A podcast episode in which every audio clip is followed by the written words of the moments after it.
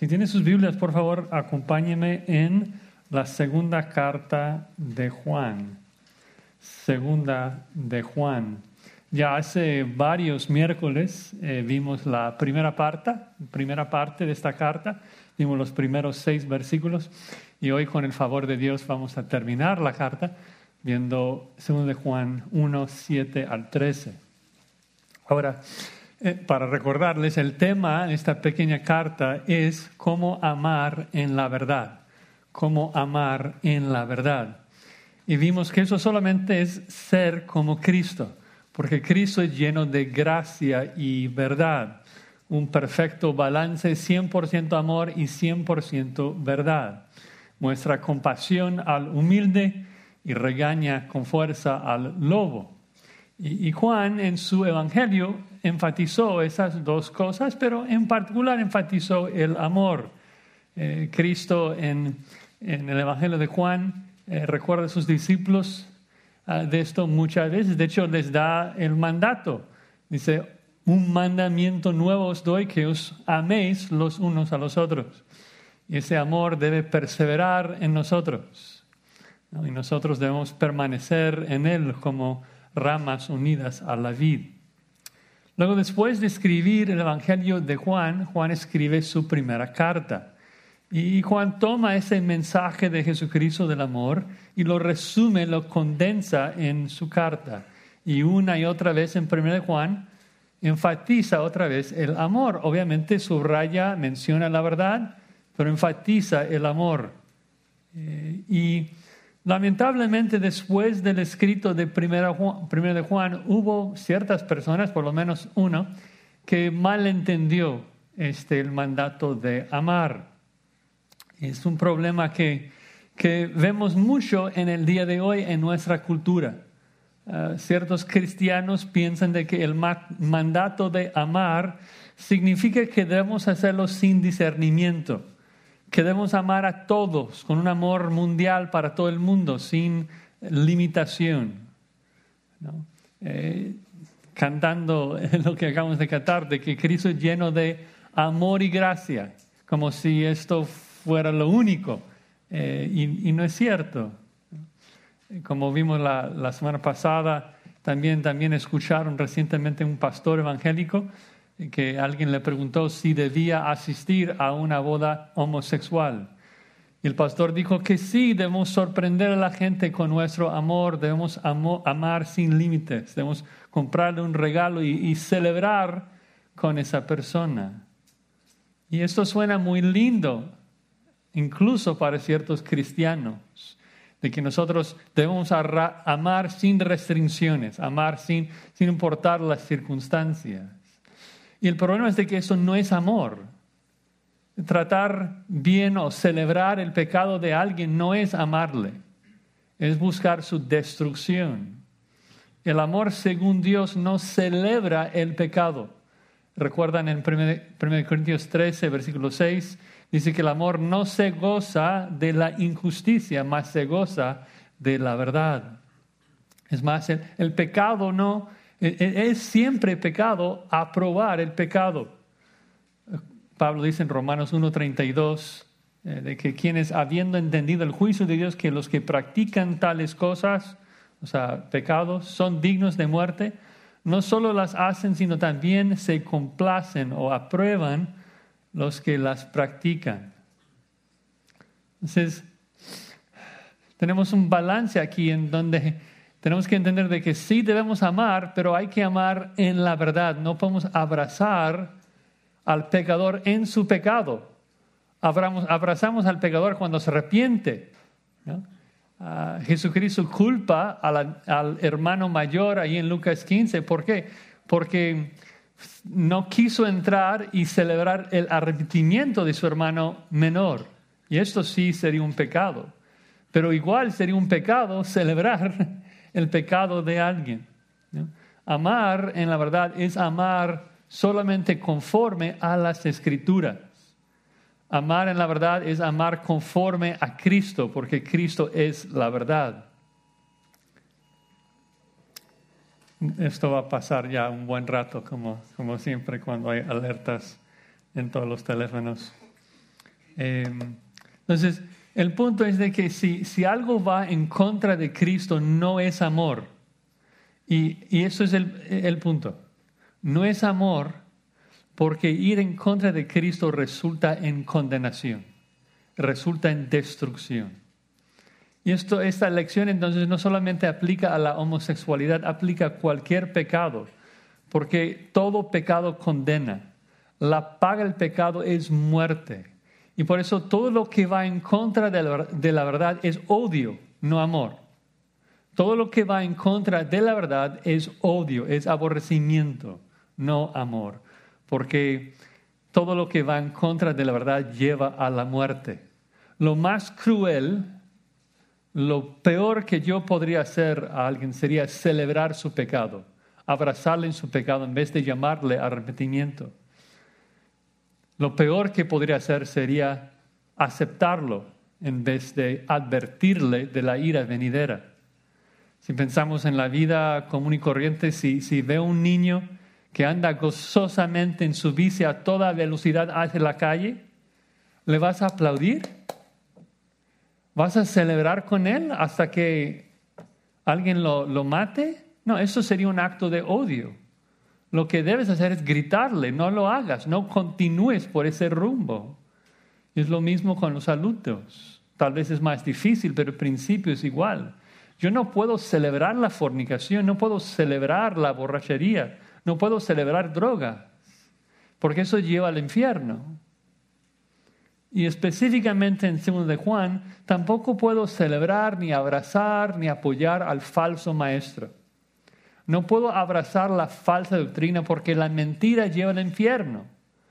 Cualquier cosa que va en contra de la escritura condena. Y no es, no es amor abrazar el falso, porque esto apoya la condenación de la gente. La falsa doctrina, enseñanza en contra de Cristo condena. No podemos celebrarlo, no, no podemos abrazar a los testigos de Jehová, porque sería en contra del amor, no sería amoroso. Tengo que exhortarles que deben de abandonar esa religión. No puedo abrazarlos en su falsa religión. Tengo que exhortarlos a salir de esa falsa religión. Amor en la verdad confronta lo que condena. Para amar en la verdad tienes que confrontar lo que condena. Porque lo que, lo que queremos al final de, de las cuentas es la salvación de todos. Yo no confronto al falso maestro porque quiero su destrucción. Le confronto, ¿por qué? Porque quiero que Dios le, le salve. Quiero, quiero que sea salvo. Aún el, falso. ¿no? Recuerdan ahí en 2 Timoteo 2.24 que Pablo, cuando habla de los requisitos de un pastor, dice, porque el siervo del Señor no debe ser contencioso, sino amable para con todos, apto para enseñar, sufrido, que con mansedumbre corrija a los que se oponen, por si quizá Dios les conceda que se arrepientan para conocer la verdad y escapen del lazo del diablo en que están cautivos a voluntad de él. Entonces confronto al pecador, confronto también al falso maestro. ¿Por qué? Porque deseo de que Dios le lleve al repetimiento, deseo que sea salvo. Entonces cuando corrijo al pecador, bueno, a lo mejor no va a entender mis motivos. Seguramente me va a acusar de, de muchas cosas, de juzgarle, de no amarle, va a pensar de que le estoy criticando por falta de amor. Yo no puedo controlar eso, pero sí puedo controlar mis propios motivos, de que lo que debe de motivarme es el amor por las almas y el bienestar de la gente. Pablo dice que la meta de nuestra instrucción es el amor nacido de corazón limpio. De que lo que me motiva a confrontar al pecador en su pecado es su salvación. Bueno, como dije, el tema en, esta noche en general es el amor en la verdad, pero en particular aplicado al tema de los falsos maestros. ¿Cómo, amamos según la verdad cuando estamos confrontados eh, o estamos en una situación donde hay un falso maestro presente. Cuando estamos en presencia de un falso maestro, Juan nos va a dar cuatro imperativos para amar en la verdad. Cuatro imperativos para amar en la verdad. Dos tienen que ver con la mente y dos con los pies, con acciones. Primer imperativo es identifica su engaño. Identifica su engaño. Segundo, cuida tu doctrina. Tercero, apártate de los falsos. Y en cuarto lugar, gózate con los santos. Vamos a leer el texto. Quisiera comenzar desde el primer versículo, no, no es una carta larga. Vamos a leer todos los trece versículos y voy a repetir los puntos mientras leo. Identifica su engaño, cuida tu doctrina, apártate de los falsos y gózate con los santos. Dice así, segundo de Juan 1.1, el anciano a la señora elegida y a sus hijos, a quienes yo amo en la verdad. Y no solo yo, sino también todos los que han conocido la verdad, a causa de la verdad que permanece en nosotros y estará para siempre con nosotros sea con vosotros gracia, misericordia y paz de Dios Padre y del Señor Jesucristo, Hijo del Padre, en verdad y en amor. Mucho me regocijé porque he hallado a algunos de tus hijos andando en la verdad, conforme al mandamiento que recibimos del Padre. Ahora te ruego, Señora, no como escribiéndote un nuevo mandamiento, sino el que hemos tenido desde el principio, que nos amemos unos a otros. Ese es el amor, que andemos según sus mandamientos.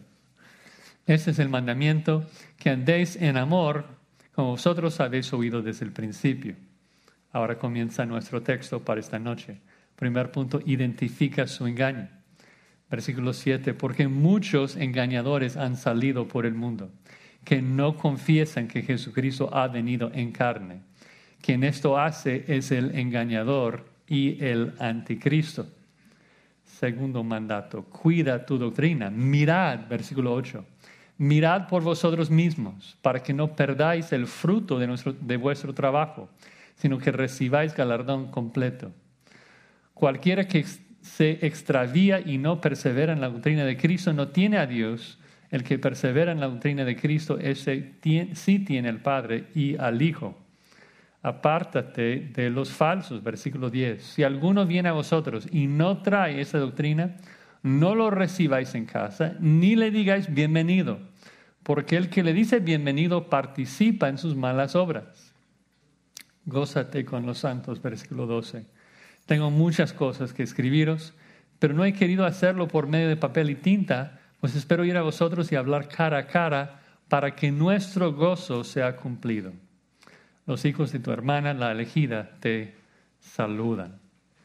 Linda, linda carta.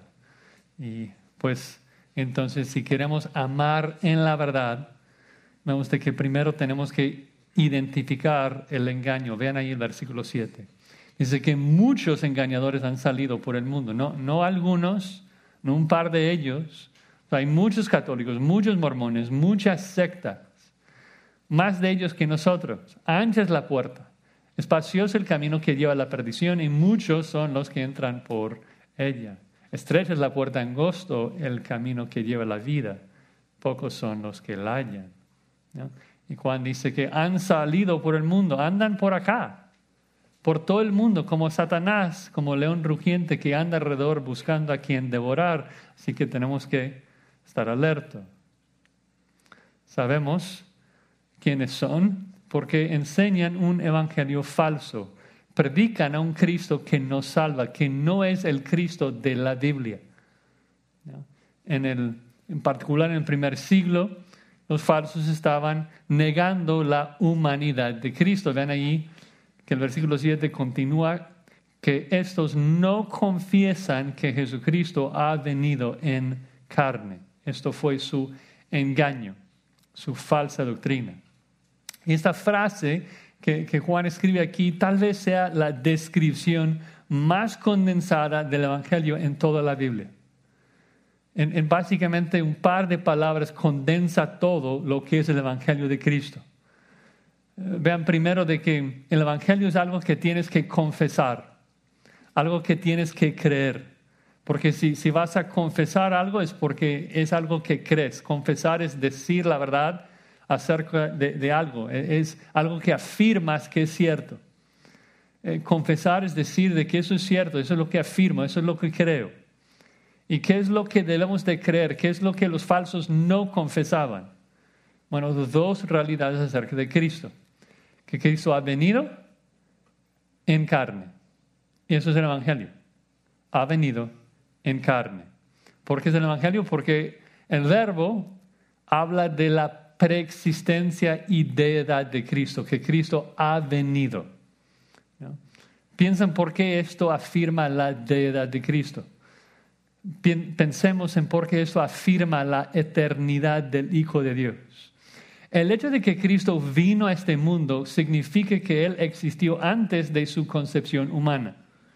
Tú y yo no vinimos a este mundo. Tú y yo comenzamos nuestra existencia acá. El verbo venir Se trata de moverse de un lugar a otro. Entonces, si Cristo vino al mundo, evidentemente es porque vino de otro lugar, del cielo, vino del cielo a la tierra. Y si vino del cielo, es un ser celestial, es el eterno Hijo de Dios. Esto siempre es el lenguaje del Evangelio. Recuerden Juan 3, 17, el Padre envió a su Hijo al mundo para que el mundo sea salvo por medio de él. Y el punto es de que si niegas esto, si niegas al Hijo, si niegas la preexistencia del Hijo, tampoco tienes al Padre. Si niegas que Cristo ha venido del cielo, si niegas el origen eterno del Hijo, estás todavía en tus pecados. Estás creyendo una falsedad, una mentira, un engaño acerca de Cristo. Hay que afirmar, hay que confesar que Cristo ha venido a este mundo. Y luego Juan agrega otra verdad muy particular para su generación. Ha venido en carne. Y ahora tenemos la genuina humanidad de Cristo. Que Cristo no vino a aparentarse como humano, no, no vino como fantasma, no vino como ángel. Vino y se hizo carne, carne y hueso como tú y yo. La verdadera simiente de la mujer, el hijo verdadero de Abraham, de David, y eso es tan importante porque solamente un hombre pudo morir en lugar de hombre. Seguramente saben que el primer siglo batallaban mucho con esto, porque el gnosticismo, o sea, la filosofía griega, eh, decía que todo lo espiritual era bueno y todo lo material era malo. Entonces no podrían comprender de que Jesucristo realmente se hiciera carne, físico, material. Para ellos Cristo era una emanación que solamente aparentaba ser físico.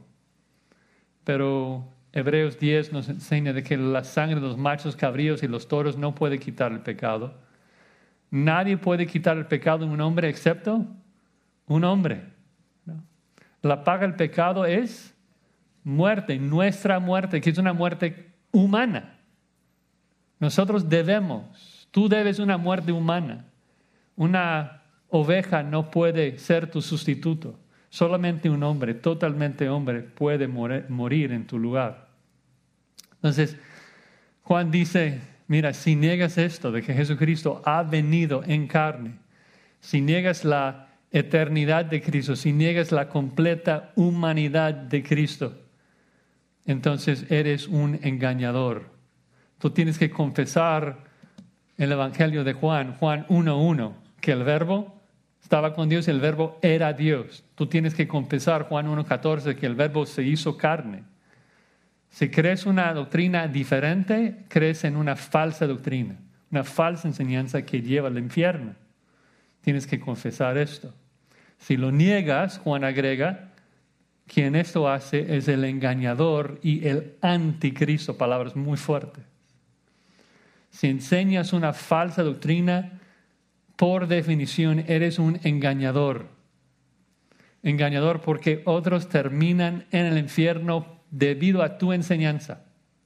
Qué terrible sería de que alguien llegue al infierno por creer una mentira mía, aunque no me dé cuenta. Porque el engañador también puede ser engañado. Es lo curioso de los falsos maestros. No todo falso maestro entiende todo lo que está haciendo.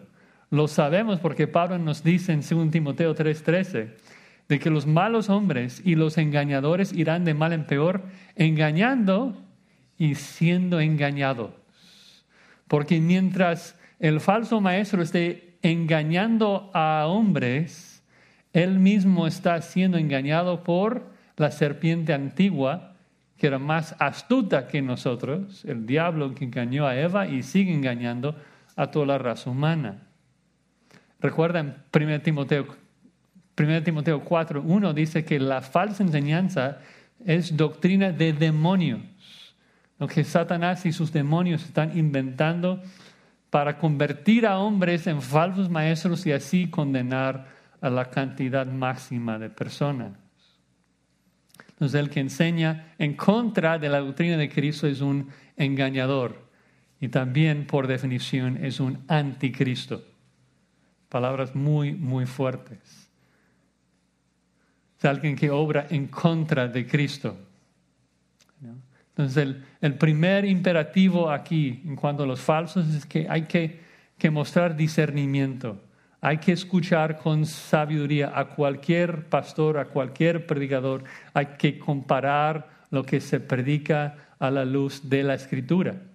Siempre ser como la gente de Barea, que escuchaban y luego iban a ver la escritura para estar seguro de que era lo que la Biblia enseñaba. Por eso que un, un pastor bíblico siempre exhorta a su congregación a revisar la escritura, no creerlo porque yo lo estoy diciendo. Solamente queremos lo que la Biblia dice. Amén.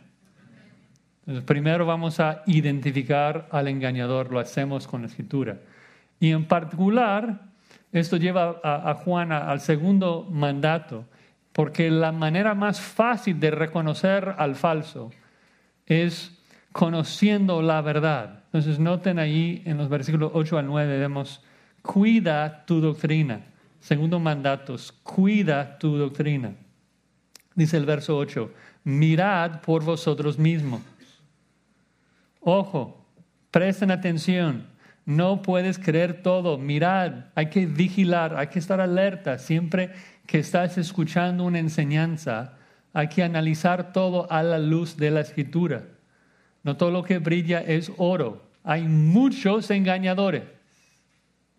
Entonces, si prestes la tele, ten por seguro que la mayoría de lo que escuchas va a ser falsedad, porque la mayoría son falsos. Muchos engañadores han salido por el mundo. Muchos, muchos falsos. Entonces hay que vigilar, hay que tener cuidado.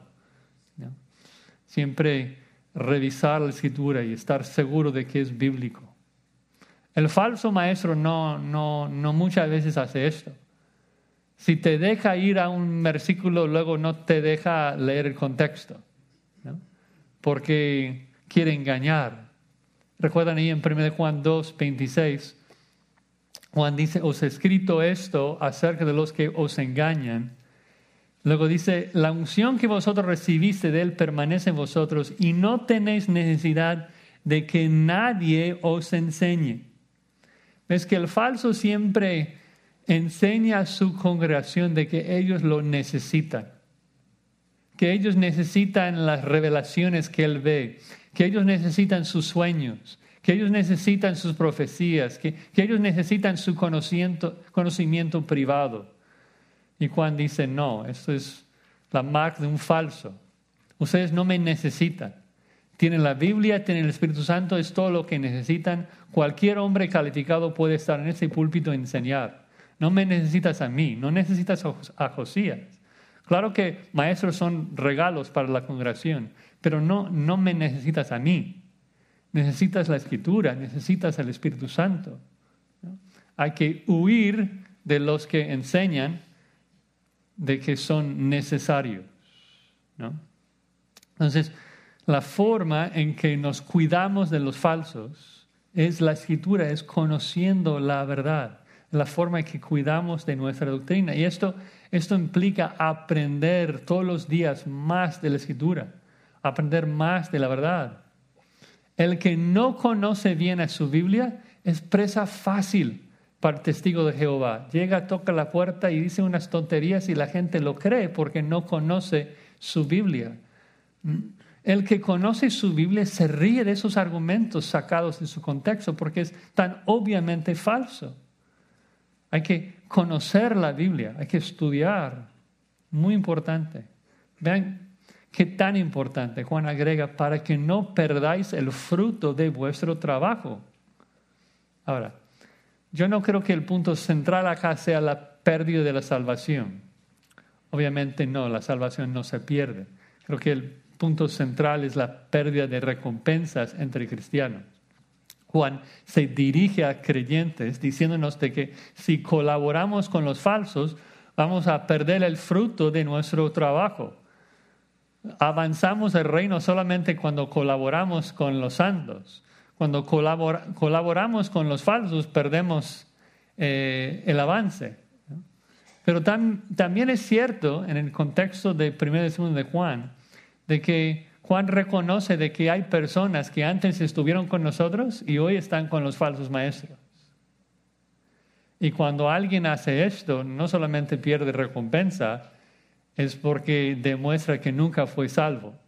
Recuerden allí en 1 Juan 2, 19 que Juan nos enseña que salieron de nosotros, pero no eran de nosotros, porque si hubiesen sido de nosotros, habrían permanecido con nosotros, pero salieron para que se manifestase que no todos son de nosotros. Entonces es, es de vida y muerte. Si, si alguien no conoce su Biblia, si alguien va por el falso y es engañado por el falso, entonces demuestra al mundo de que nunca fue salvo y termina en el infierno. Juan no quiere que nadie sea así. Lo que quiere es todo lo opuesto, dice que, sino que recibáis galardón completo. El galardón completo es estar con Cristo, es llegar al cielo y pasar la eternidad con Cristo, es lo que Juan quiere para todos. Y para obtener esto hay que permanecer en la verdad hasta el final. Vean el versículo 9 cualquiera que se extravía y no persevera en, la doctrina de Cristo. Esto fue en 1 de Juan la manera de saber si eres cristiano o no. Básicamente hay dos marcas que vemos en 1 de Juan. 1 de Juan que fue escrito para, para que sepamos de que tenemos vida eterna. La forma de saber si eres cristiano es si permaneces en el amor y si permaneces en la verdad. Si, permaneces en la verdad, si crees el verdadero evangelio y hay fruto del amor que permanece en ti, Juan dice, eres un creyente. Si no permaneces en el amor, no eres salvo. Y si abandonas la verdad, tampoco eres salvo. Hay que permanecer y perseverar en la verdad, obviamente en particular en la verdad acerca de Cristo. Ese verbo se extravía, literalmente es ir delante, de, ir un paso enfrente. Y es curioso decirlo así porque normalmente la falsa doctrina es doctrina nueva, es doctrina innovadora, que va un paso enfrente de lo que la escritura enseña, que, que enseña que la Biblia es retrógrada, que, la Biblia es un paso atrás, cuando en realidad ellos son los que se adelantaron, inventaron algo nuevo que nos salva. Y la persona que sale de la doctrina de Cristo, Juan dice, no tiene a Dios, no es salvo. Si no tienes a Cristo, no tienes a Dios. Recuerden que Juan en particular está hablando con judíos que a lo mejor creían de que podrían ser salvos por Jehová, por Dios, sin que Cristo sea quien dice que es. Pero si no confiesas la doctrina de Cristo, la completa deidad y humanidad de Cristo, estás perdido, no tienes a Dios. El único que es salvo, según Juan, es el que persevera en la doctrina de Cristo.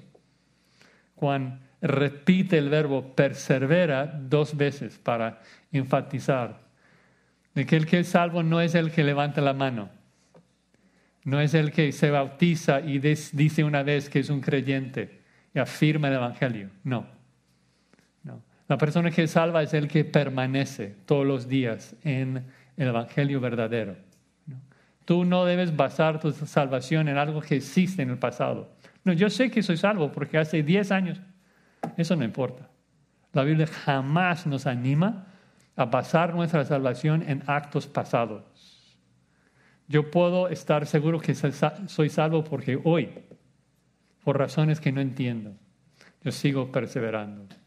Por razones que no entiendo, el Señor me sigue ayudando a batallar contra mi pecado, veo, veo fruto, no veo perfección, pero veo fruto de, de la obra del Espíritu Santo y estoy permaneciendo en la verdad de Dios, estoy permaneciendo en el amor de Cristo.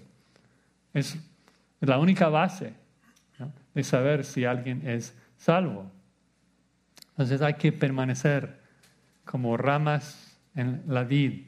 Permanecer significa no, no simplemente seguir creyendo, sino pensar en esa imagen de, de la rama en la vid, es seguir nutriéndonos de la vid. Es seguir conociendo más y más a Cristo todos los días, es seguir creciendo en el conocimiento de Cristo. La manera de cuidarnos de la falsedad, la manera de cuidarnos de la mentira, es nutrirnos todos los días con la verdad de Dios, aprendiendo de la palabra, creciendo en nuestro conocimiento de Cristo. ¿Conoces más de Cristo hoy que el año pasado? dices, bueno, es que acaba de pasar. Sí, cuatro semanas, cinco semanas, ya llevas en el 2024. ¿Conoces más de Cristo hoy? Si no, ya perdiste cinco semanas de tu vida, porque lo único que importa es conocer a Cristo, es aprender más de Él. Hay que permanecer activo, creciendo en Él. Ese es, según Juan, el que tiene al Padre, al Hijo, el que permanece en Cristo. Esto tiene al Padre y al Hijo. Recuerda, no, no puedes tener el uno sin el otro. Juan está tomando las palabras de Cristo como hace en 1 Juan. Todo aquel que niega al Hijo tampoco tiene al Padre. El que confiesa al Hijo tiene también al Padre. No es posible creer en Dios y negar a Cristo. E, e, eso es imposible. Porque la única revelación de Dios es Cristo. La única manera de conocer a Dios es por medio de Cristo. No puedes tener el uno sin el otro.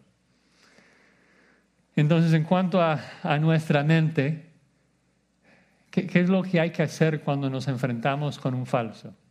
Bueno, primero identificar su engaño. Cualquier enseñanza que se desvía de Cristo, del Cristo de la Biblia, lo identificamos como falso, lo, rechazamos. Segundo, nos cuidamos aprendiendo más y más de Cristo. Y ahora, tercer imperativo, ya se trata de los pies, ahora hay que hacer algo. Versículo 10, apártate de los falsos, apártate. Dice Juan, si alguno, si alguno viene a vosotros y no trae esta doctrina, si alguien viene a la iglesia buscando apoyo, pero enseña una doctrina diferente al mensaje que Cristo ha venido en carne, entonces, ¿cuál es el consejo? ¿Qué, vamos a hacer? ¿Qué, hago? ¿No? Eh, bueno, claro, o sea, cuido de mi doctrina, estudio todos los días, identifico que, está enseñando falsa doctrina, pero ¿qué hago? ¿Qué acciones debo tomar? ¿Cuál es mi deber frente a esa persona? ¿Qué hace el amor? Pregunto. El amor en la verdad nos diría, ten paciencia con ese falso, pues todos erramos. ¿Eso es lo que nos dice el amor? El amor en la verdad nos diría, abrázalo, ayúdalo, pues no queremos que se sienta rechazo. No, Juan dice, si alguien viene trayendo una doctrina falsa, no lo recibáis en casa la idea es no lo hospedes, no le ayudes, no le apoyes en su ministerio. Ahora, yo entiendo que Juan no está diciendo de que ningún falso maestro en ninguna circunstancia puede entrar en tu casa. si tú tienes un problema ahí en tu casa y llamas al plomero y llegas a la casa y luego te das cuenta en la conversación de que es un testigo de Jehová, Ah, es ya vete, no, no puedes estar en mi casa. No, no, no creo que sea el punto. Eh, me, imagino que saben que en el primer siglo eh, no, no hubo tanto el hotel como hoy en día, como muchos predicadores ambulantes, como los apóstoles, ¿no? que iban de casa en casa. Cada vez que llegaba a una ciudad, entraba en una casa. Jesucristo en Marcos 6 les dijo, donde quiera que entréis en una casa, posad en ella hasta que salgáis de aquel lugar. Entonces los predicadores iban de ciudad en ciudad y los hermanos los hospedaban en sus casas. Y Juan dice, no puedes hospedar al falso. Es más, agrega, ni le digáis bienvenido. Muy fuerte. En griego es más fuerte. Literalmente dice, ni le digáis saludos. Ni saludos le vas a dar. No vas a dar la bienvenida al falso. Uno diría, wow, Juan, qué cuadrado, qué falta de amor, qué retrógrado. Hay que mostrar compasión, hay que mostrar gracia, hay que, hay que recibir a todos. Hay que abrazar a los pecadores. Jesucristo comió con los pecadores y con los publicanos. Vamos a hablar de esto en un rato. Pero así es lo que muchos piensan y dicen, de que hay, hay que amar sin discernimiento, de que eso es amor. No, eso no es amor. ¿Por qué no? Versículo 11. Porque el que le dice bienvenido participa en sus malas obras. Recuerden, el tema de este libro no es juicio. El tema del libro no es condenación. El tema del libro es amor amor en la verdad.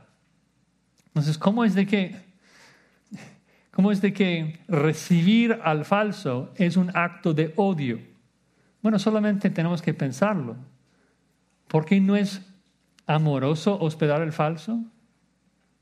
Bueno, porque si abrazas al falso, si apoyas al falso, estás ayudándole a engañar a más gente. Porque el amor cierra la puerta al falso. Porque si ayudas lo falso en su ministerio, le ayudas a condenar más almas. Y eso no es amor, eso es odiar a tus vecinos. Si yo estoy alimentando al falso, estoy ayudándole, dando más energía para ir en mi barrio a tocar puertas. Estoy apoyándole a engañar a mis vecinos. Estoy dirigiendo a mis vecinos hacia la condenación. No podemos colaborar con los falsos. El amor en la verdad jamás contribuye a la condenación de sus vecinos. Pablo en un texto muy citado, pero citado muy fuera de su contexto, si quieren eh, buscarlo, segunda de Corintios 6, 14. Segunda de Corintios 6, 14. Normalmente pastores lo citan en cuanto al matrimonio. Pero la verdad es que no se trata de eso, se trata del ministerio, no del matrimonio. Dice 2 Corintios 6, 14, no os unáis en yugo desigual con los incrédulos. Bueno, obviamente no puedes casarte con un incrédulo. Pablo dice en 1 Corintios 7 que podemos casarnos en el Señor solamente. Pero este se trata del ministerio. Dice, no os unáis en yugo desigual con los incrédulos, porque ¿qué compañerismo tiene la justicia con la injusticia? ¿Qué comunión la luz con las tinieblas? ¿Qué concordia Cristo con Belial? ¿Qué parte del creyente con el incrédulo? ¿Qué acuerdo hay entre el templo de Dios y los ídolos?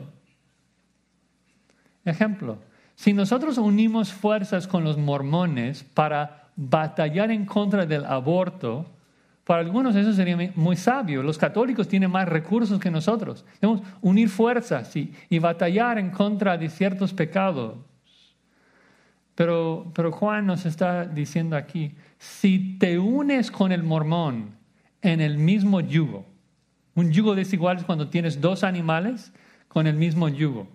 Y en la ley del Antiguo Testamento no podrías poner un solo yugo sobre dos animales de dos tipos, porque uno va a una velocidad y el otro a otra velocidad y daña, lastima a un animal. Pero mucho menos tiene sentido con nosotros y un falso. Que yo voy en una dirección y él va en dirección contraria. Si, nos si ponemos el mismo yugo sobre los dos, no, o sea, los dos vamos a terminar en el infierno. No, no funciona. No, no podemos unirnos a los falsos. Dice, apártate de los falsos. No le digáis bienvenido.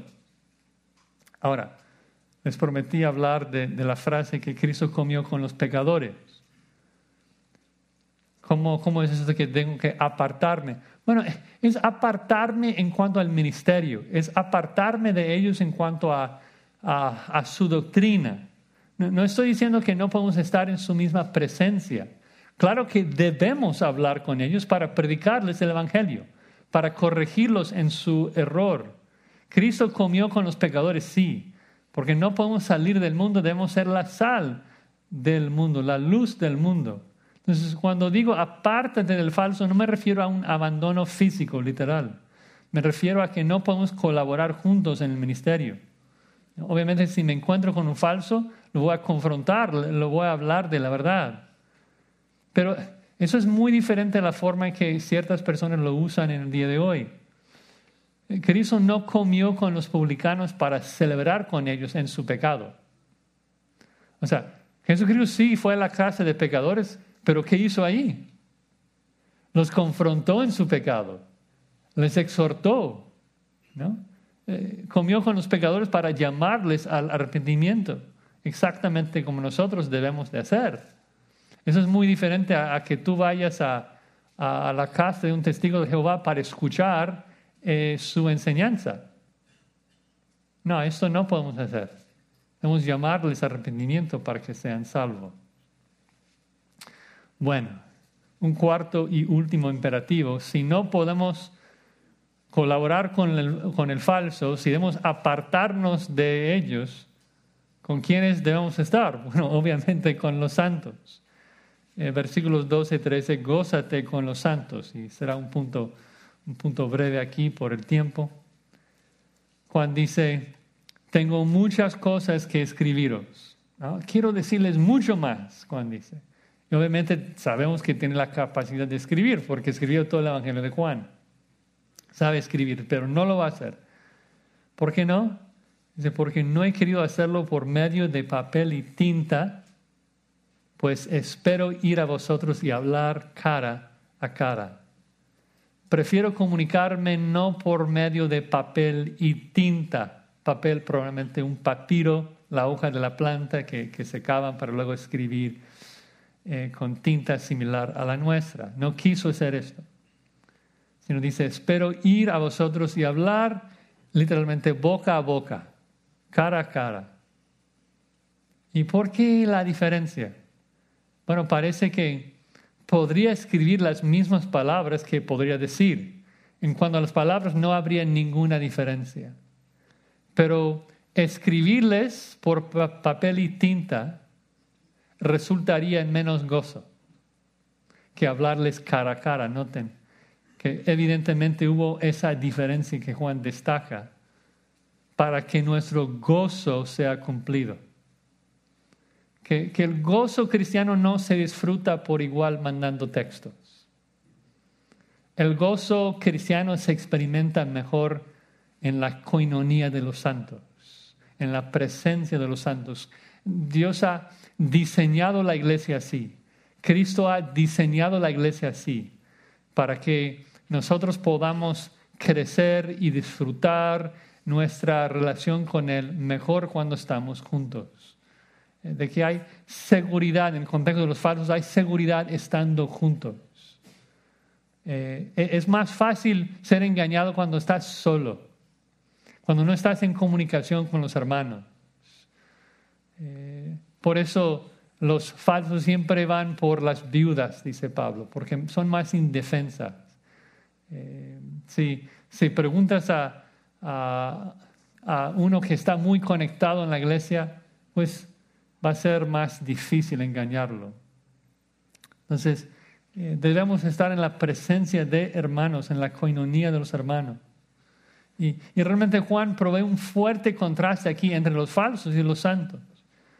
De que en primer lugar dijo, apártate de los, de los falsos, aléjate de los falsos, y ahora nos está diciendo, únete con los santos. Eh, si me permiten inventar un verbo, coinoníate con los santos o sea, de, tener comunión con los santos, porque ahí es donde vamos a disfrutar el gozo cristiano. Todos debemos vivir lo más lejos posible de lo falso y lo más cercano a lo santo. Pablo dice, sabios para el bien, ingenuos para el mal. Entonces, quiero, Juan está diciendo, quiero que sepan mucho de la verdad y nada de lo falso. Bueno, Juan termina esta pequeña carta en el verso 13, diciendo, los hijos de tu hermana, la elegida, te saludan. Como vimos la vez pasada, no, no estoy totalmente seguro si la hermana elegida es una hermana literal o una iglesia. Realmente no cambia nada, porque toda la carta aplica tan perfectamente a cualquier creyente. Y, ves ahí nuevamente el cariño, el amor, el gozo entre los santos que, quieren mandar saludos. Eh, porque así, así somos, nos amamos los unos a los otros y cuando no estamos juntos nos duele. queremos saludar, queremos mandar saludos, abrazos, afecto fraternal. Bueno, ¿cómo, ¿cómo aplicamos esta pequeña carta entonces? Bueno, Juan nos dio cuatro imperativos.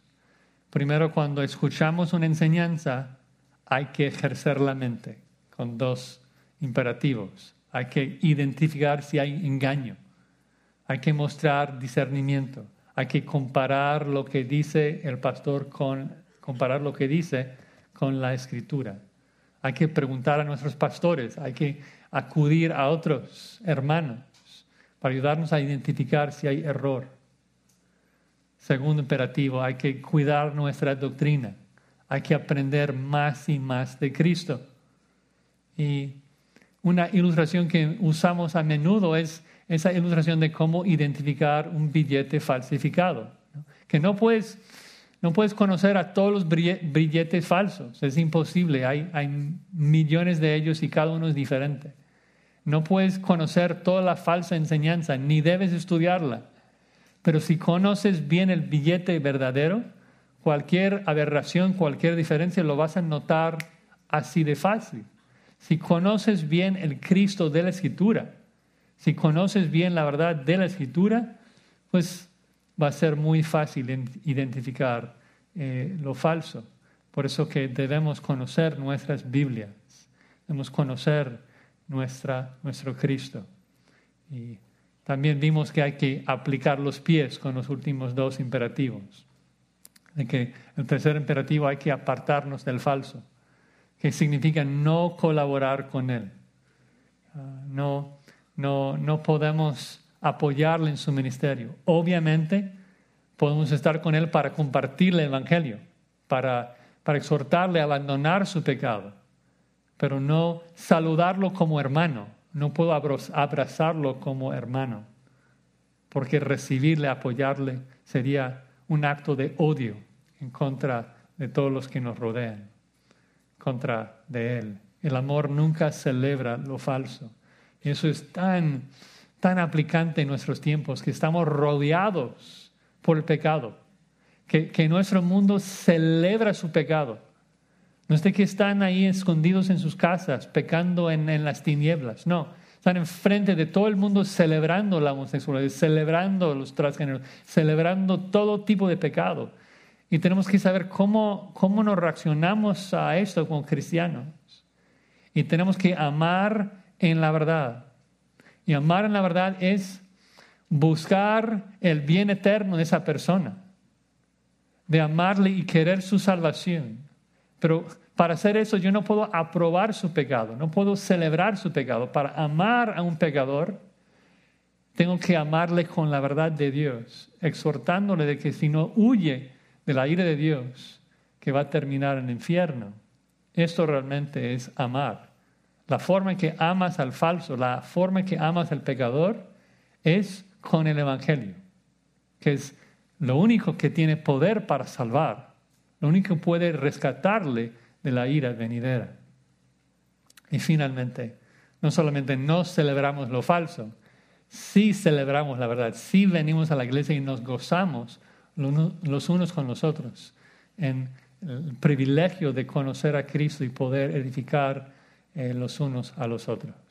Qué, qué bendición, una muy pequeña carta, eh, pero muy, muy aplicable. Y quería nada más eh, decir también un poco de tercero de Juan. Estoy indeciso, creo que vamos a continuar. Pero lo interesante es de que mucha gente lee segundo de Juan y luego reaccionen del otro lado. Es como que, ok, pero de Juan, debo amar. Segundo de Juan, ah, no, me voy a apartar de, de lo falso y solamente amar a mis hermanos. Y luego hubo una reacción así de que, ok, voy a amar a todos mis hermanos sin importar lo que hagan. Y tercero de Juan viene. Y, y Juan dice, ¿sabes qué? Aún entre cristianos, el amor no celebra su pecado. Aún entre cristianos tenemos que, Mateo 18, ir a solas y exhortar los unos a los otros. Porque si yo te amo, yo voy a buscar tu santidad. O sea, si amo al incrédulo, voy a buscar su salvación. Si amo a mi hermano, voy a buscar su santidad. Y si mi, si mi hermano está en pecado, el amarle no es, pues, hacer la vista gorda a su pecado. Es difícil, pero el amor, si me amas y ves en mí un pecado, me vas a corregir, me vas a ayudar para abandonar ese pecado. Porque el amor es ayudarme a llegar a la imagen de Cristo. El amor es buscar mi edificación. Si, ves un pecado en mí y no dices nada, nada, esto es no amor en la verdad, eso es odio. Porque el amor siempre busca lo mejor, lo mejor eterno de cada persona. Así que tenemos que que corregir tal vez algunas cosas en nuestras vidas para amar como Dios nos manda amar. Eh, no colaborando con los santos, corrigiendo a, a otros cristianos que están en pecado, para que todos busquemos la santidad, para que todos busquemos el rostro de Cristo todos los días. Bueno, vamos a concluir con una oración. Señor, gracias por tu verdad. Gracias porque alumbra todo. Y seguramente en esta noche hemos, hemos visto nuestro pecado de manera singular, que tu palabra ha cortado nuestro corazón y nos ha dejado abierto. Nos has ayudado a identificar pecado en nuestras vidas y te imploramos, Señor, que tú nos des también la fuerza para matarlo Queremos ser como Cristo, lleno de gracia y lleno de verdad. Ayúdenos a amar solamente según tu verdad, para que los incrédulos lleguen a adorarte y para que tus escogidos lleguen a ser más como tu Hijo Jesucristo.